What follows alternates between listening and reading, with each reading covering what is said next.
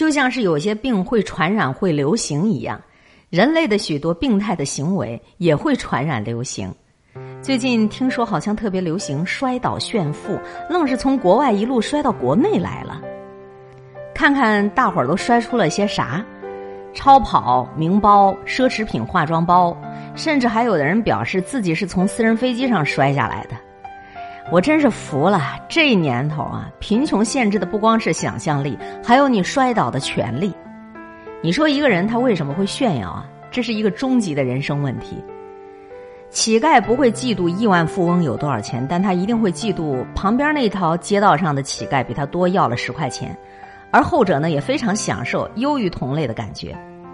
比如最近在网上我看到的，开跑车送孩子反而被踢出家长群，都是一样的道理。难以接受周围的人比自己好，却又矛盾的希望自己过得比别人好。其实你的才华也好，你的财富也罢，真正厉害的人从来都懒得去炫耀。江南春，也许很多人都不熟悉这个名字，但你一定看到过电梯里的广告。下次你还可以看看下面有四个小字儿：分众传媒。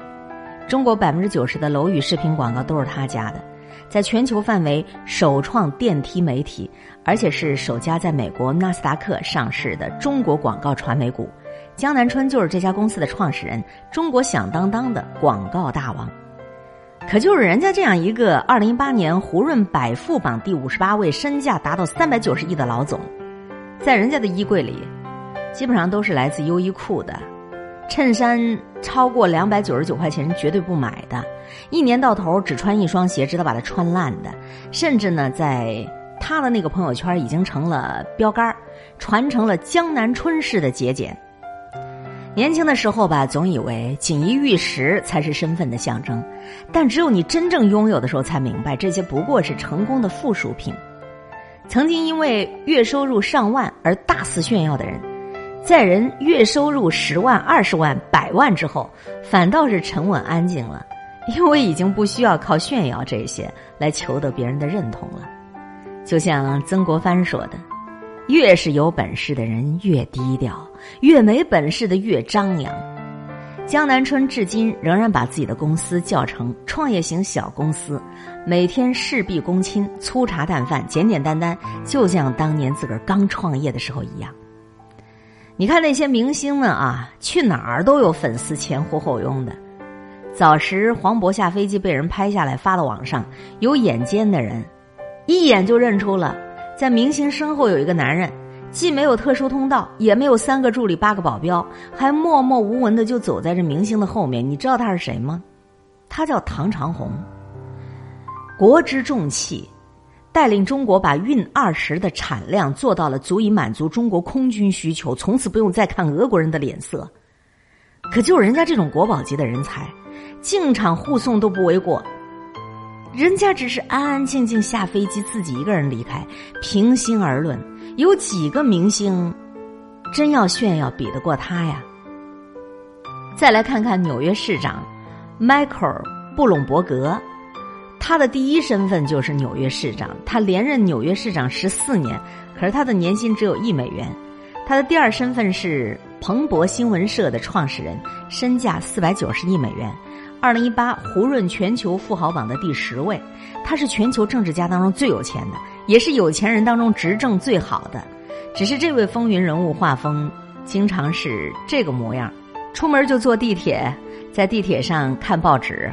让我想起了周润发，发哥当然是很有钱，但是发哥如今的生活跟这个工薪阶层的一个普通男人是没有任何区别的。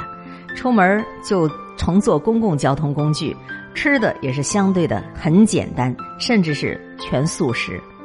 人不会炫耀自己习以为常的东西，就像现在没有人会显摆自己吃了大米饭一样。但是你要记得，你省吃俭用得到的东西，可能是别人的日用品。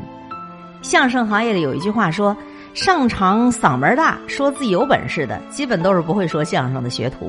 真正的大师都很淡定、很低调，上来就道声辛苦，就跟观众聊天儿。大鱼吃小鱼，小鱼吃虾米，三两句就让人进入到他的情境。你看说相声的马三立、侯宝林都是这样。你是不会跟乞丐炫耀你的工资的，董事长也绝对不会跟你这个小员工显摆自己家有多少存款的。日常当中，整天没事大金链子、小金表戴在身上显摆的，陡然暴富的特别多。几代人打拼出来的家族也会买豪车豪宅，但人家大多数很低调做人，不显山露水。基努·里维斯是毋庸置疑的巨星，在《黑客帝国》，他开启了好莱坞动作片的新时代。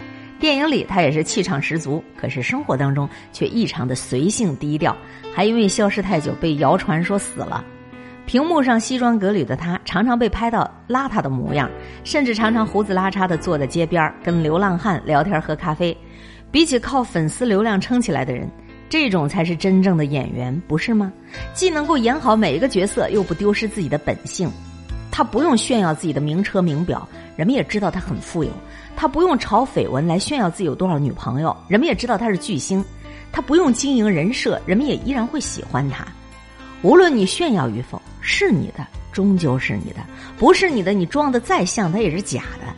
就像在评论里说自己月薪十万的，没几个是真的。因为真正月收入上十万的都没空到你这儿留言，好不好？养狗的人都知道，小型犬儿往往叫声大很嚣张，但一打起来跑得最快。反倒是那些平时没动静儿的，一发狠就往死里头咬。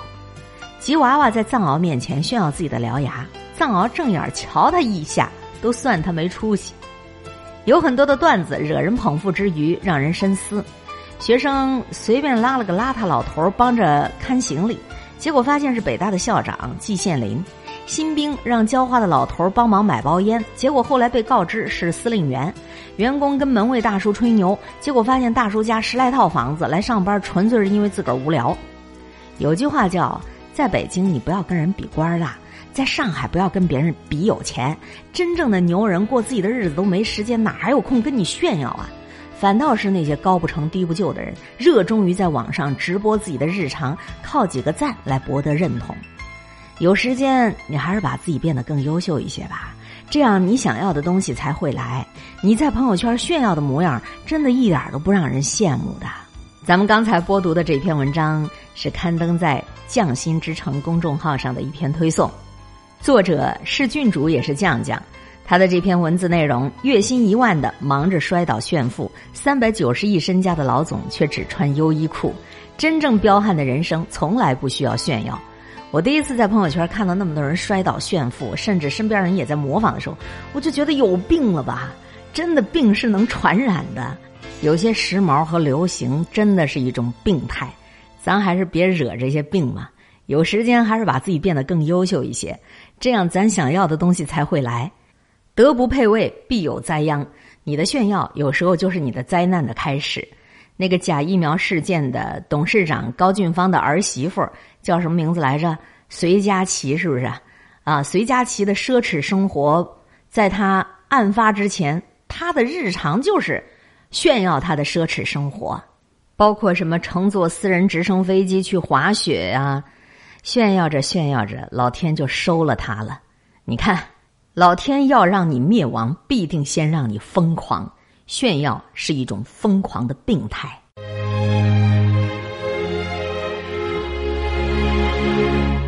小时候，快乐是简单的事；